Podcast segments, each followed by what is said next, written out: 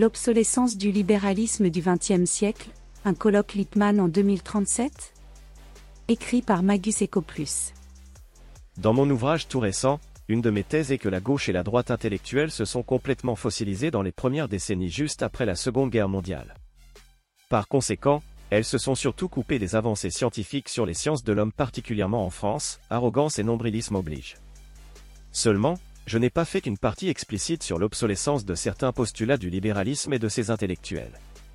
La force du libéralisme est son aspect transcourant, car finalement, l'individualisme qu'il défend peut se retrouver aussi bien à gauche, libertaire notamment, qu'à droite, libéralisme économique. Par contre, les intellectuels libéraux ont un peu trop tendance à croire que le duo gauche-droite finit par s'effacer autour de la question libérale, il n'en est rien. De plus, elle n'est pas exempte d'une obsolescence fondamentale dans ses postulats sur l'individu à l'orée des études scientifiques comportementales et de ses frictions dans certaines de nos démocraties pluriethniques, comme le dit le politologue Yachamouk. Retour historique d'un renouvellement du libéralisme, le colloque Lippmann de 1937. Comme nous le rappelle le philosophe Serge Audier, si on se débarrasse des caricatures sur la description écrite par les inspirateurs de Foucault, Bourdieu ou encore le gaulliste Régis Debray, avec ce concept foireux du libéralisme libertaire, l'avènement de ce qu'on appelle le néolibéralisme était assez logique rétrospectivement. La poussée d'une forme de socialisme plus ou moins utopique à gauche avait commencé à repousser les partisans du libéralisme de plus en plus à droite. Par conséquent, biais naturaliste de la droite oblige, le libéralisme avait commencé à se fossiliser dans une espèce de déclamation du marché comme un ordre naturel où il ne fallait pas intervenir peu importe les désordres sociaux ce qu'on pourrait appeler le manchesterisme, en référence notamment à la Ligue Cobden du libre-échange du milieu du XIXe siècle, qui était entre autres soutenue en France par Frédéric Bastiat, où libéralisme du laisser-faire vivait ses dernières heures. Les deux guerres mondiales, qui ont fait émerger beaucoup d'idéologies animées par le ressentiment anti-bourgeois et anti-libéral, communisme, fascisme, etc., auraient tout à fait pu achever ce qu'était devenu le libéralisme. Le libéral allemand Alexander Rustow avait parlé à l'époque d'un aveuglement sociologique des partisans du laisser-faire qui n'ont jamais voulu conceptualiser un ordre de liberté pour l'éducation des masses. Souvent bourgeois, cela allait de soi pour eux comme un ensemble d'attitudes, de comportements qui allaient se déclencher automatiquement face aux aléas sociaux causés par le marché. Cette forme d'autisme psychologique, ou plutôt ce sophisme psychologique projeté sur l'ensemble des individus d'une société est un travers toujours présent dans le libéralisme, ou la nouvelle mouture néolibérale, comme je le montrerai un peu plus tard. C'est alors que l'américain Walter Lippmann, ami de l'économiste Keynes, partisan ni d'un collectivisme, ni d'une forme de troisième voie, inspiré notamment par la philosophie kantienne et thomiste, entre en jeu. Il avait réussi à sauver le soldat libéralisme en le refondant moralement en proposant une approche sociale plus satisfaisante tout en gardant les principes de progrès et les connaissances économiques qu'elle recèle. Lippmann a en quelque sorte gauchisé le libéralisme de l'époque pour le renouveler à travers le colloque Lippmann de 1937, seuls des doctrinaires radicaux du marché non entravé, comme Ludwig von Mises, et dans une moindre mesure Hayek, n'ont jamais reconnu le terme de néolibéralisme. Certaines critiques gauchistes ou altermondialistes, il est très économique notoire, ont voulu attribuer une liaison directe entre le néolibéralisme du colloque Lippmann et les gouvernements de Thatcher et de Reagan notamment à travers le travail intellectuel de la Société du Mont Pèlerin. Sauf qu'en réalité, il y a eu progressivement une subversion financière venant des milieux patronaux américains en mettant en tête de gondole des libéraux, durs, comme Mises, Friedman renforcés par leur popularité de par leur approche plus scientifique de l'économie, rendant l'approche hayekienne plus en plus azedbine.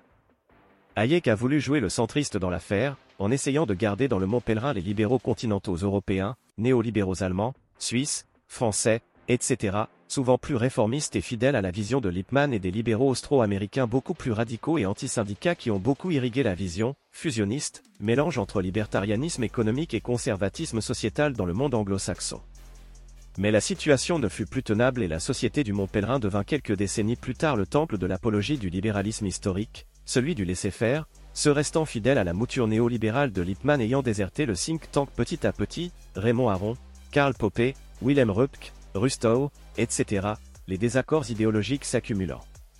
Mais alors qu'on constate aujourd'hui, toujours en France, certaines vieilles lunes libérales économiques à droite qui ignorent encore le tournant empirique des sciences économiques oui, le multiplicateur keynésien n'est pas qu'un concept magique, non, augmenter le salaire minimum ne réduit pas toujours l'emploi. De nouveaux résultats de ces dernières décennies en matière de sciences comportementales vient égratigner l'aspect comportemental universaliste de l'individu postulé par là philosophie libérale depuis ses débuts du XVIe siècle. les sciences comportementales réfutent le postulat comportemental universaliste de l'individu libéral. Comme nous le relate très bien l'anthropologue Joseph Henrich, dont je décris plus en détail ses résultats dans mon livre, Le biais méthodologique des études de psychologie sociale, qui consiste à considérer les études comportementales faites uniquement sur des individus occidentaux comme valides universellement, et trop peu étudiées déjà dans les sciences affiliées, sciences sociales en général et les processus décisionnels en sciences économiques, mais encore plus dans la doctrine libérale. On constate le miracle du développement techno-industriel de l'Europe et de l'Occident par rapport aux autres continents, mais Henrich nous rappelle qu'un changement psychologique préalable était nécessaire, venant d'un processus bioculturel cumulatif et particulier. Cela en a résulté que la psychologie occidentale WIR, acronyme de West, Educated, industrialisé, riche et démocratique, un jeu de mots avec la traduction anglaise du mot bizarre, relève plus de l'exceptionnalité que de l'universel, bien davantage présent finalement chez les autres populations du monde. En effet, seulement 1% de la population mondiale valide les 5 caractéristiques du modèle sociétal WIR selon Henrich, descendance bilatérale, peu ou pas de mariage entre cousins, mariage monogame uniquement, foyer famille nucléaire, résidence néolocale.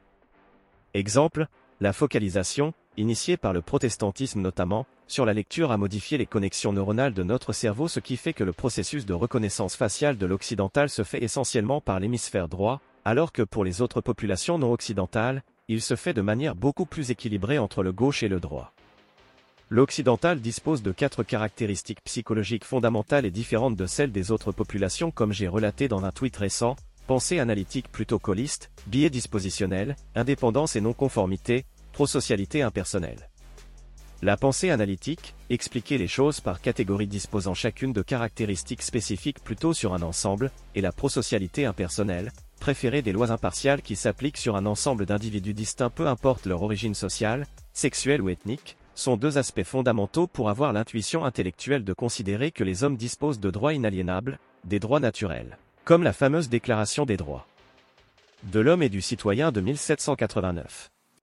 Un dernier exemple du biais est le concept de brevet attribué à l'invention d'un individu.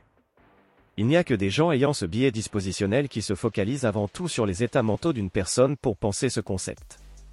Bien que l'histoire des sciences et innovations nous apprend paradoxalement que le développement technoscientifique a été un processus plus collectif, et par effet buisson, que cela, nous persistons à attribuer des inventions préférentiellement à des individus particuliers, il en va de même des idées quelles qu'elles soient. Ce n'est pas qu'un défaut, cela nous incite moralement à reconnaître la contribution de tel ou tel individu au développement de certaines idées ou de nouvelles théories scientifiques. Or, les libéraux sont pour la plupart aveugles à cet immense sophisme psychologique qui leur fait croire que leurs idées philosophiques, individualisme méthodologique, se baser sur un ordre avec des règles morales abstraites, etc., pourraient s'appliquer absolument partout sur la planète. Ils oublient que les idées sont avant tout créées par des cerveaux, donc des machines biologiques qui ont subi un environnement cumulatif particulier. Avec toutes les caractéristiques WIR, c'est rétrospectivement logique que le libéralisme n'a pu se développer que par l'intermédiaire d'individus d'ascendance européenne. À l'exception d'auteurs récents comme Thomas Sowell ou Amartya Sen, la production intellectuelle libérale reste un fait de cerveaux européens. Il sous-estime à mon sens énormément les conditions préalables nécessaires pour accepter par exemple des institutions, commerce, justice, etc., de type occidental. Un changement psychoculturel doit précéder le changement institutionnel comme le dit Henrich et surtout il doit se faire à l'échelle d'une population entière, pas juste au niveau des élites, sinon le développement techno-industriel occidental n'aurait été qu'une période éclairée parmi d'autres temps que certaines élites étaient présentes, comme ce fut le cas à certaines périodes historiques du monde islamique ou asiatique. On le constate d'ailleurs aujourd'hui avec les backlash chinois ou russes ou simplement la persistance du faible développement qu'on retrouve sur tout le continent africain, le tribalisme ethnique étant la règle plus que l'exception là-bas. Cet aveuglement psychologique en particulier en France après des décennies d'antinazisme primaire qui les a calfeutrés dans une forme d'universalisme français pseudo-scientifique amène trop souvent les libéraux à se cacher derrière le concept flou, d'immigrés, lorsqu'il s'agit de considérer l'arrivée de nouvelles populations, peu importe les différences comportementales incompatibles constatées en sciences, non occidentales. Pour les plus obtus, ils vous diront que la Suisse montre l'exemple d'une population avec une forte proportion d'immigrés, c'est vrai sauf qu'elle est majoritairement constituée d'Européens, dommage, ou encore les pays scandinaves. Oups, la Suède rétropédale et le Danemark n'en parlons pas. En résumé, toutes les politiques d'immigration qui marchent sont celles justement qui sont capables de distinguer les différentes populations d'immigrés, celles occidentalo-compatibles et celles qui le sont moins. Ils font des politiques d'intégration volontariste couplées à une tolérance zéro pour les passagers clandestins, qui refusent de se plier à l'ordre moral abstrait, ils seront bien plus nombreux parmi les populations non occidentales, et préfèrent se soumettre à la cage des normes de leur groupe, comme le dit Yashamunk, du fait de leur conscience ethnique plus forte. Un rapport très récent de la Fondapol montre que la France se distingue nettement de ses voisins européens par tout simplement son absence de réelle politique d'immigration sérieuse depuis des décennies, se réfugiant dans de la moraline compassionnelle inepte. Je m'étonne depuis des années pourquoi les libéraux dans l'ensemble n'insistent pas sur ce genre d'ineptie alors qu'ils ne cessent de geindre que la France ne prend pas assez exemples sur ce qui marche à l'extérieur. Je pense que cela vient d'une impasse particulière du libéralisme français et qui a à la fois à voir avec la vision gauche-droite, n'en déplaise à tout le politiquement correct libéral, et le contexte français. Pour un nouveau colloque Lippmann afin de refonder le libéralisme du XXIe siècle. Il y a donc grosso modo en France deux camps de libéraux et dont les différences comme l'a montré l'anthropologue Avitus Schmann et que j'utilise pour caractériser les impasses de gauche et de droite dans mon livre sont en fait tristement banales.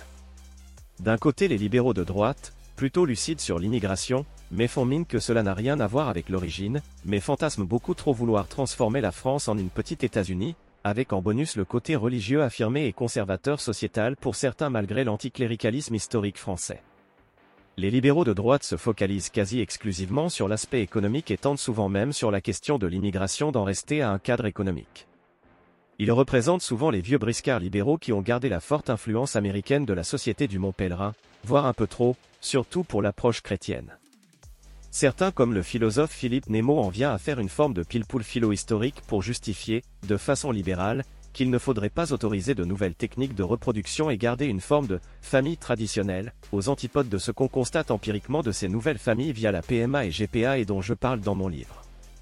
En fin de compte, ces libéraux ne font qu'adapter de façon libérale la tendance tribaliste, ici un certain conservatisme des mœurs, et la tolérance aux inégalités de la droite, critère de Tuchman.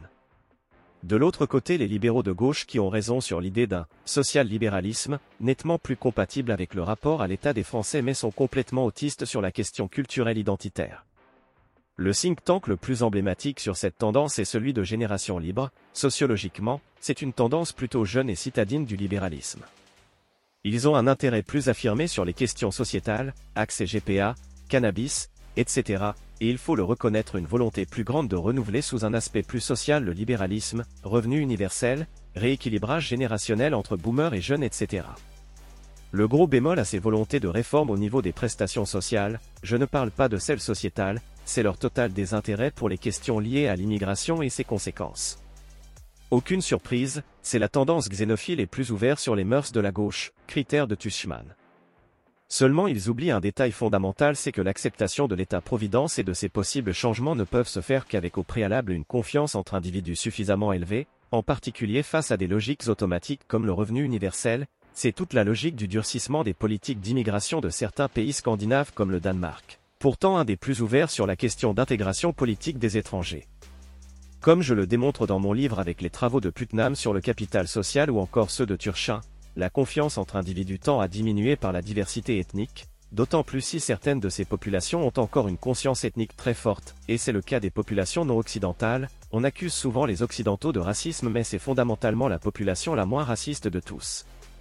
De plus, certaines études de psychologie comportementale montrent un comportement de passagers clandestins dans les sociétés occidentales d'autant plus fort que le degré de conscience ethnique est élevé.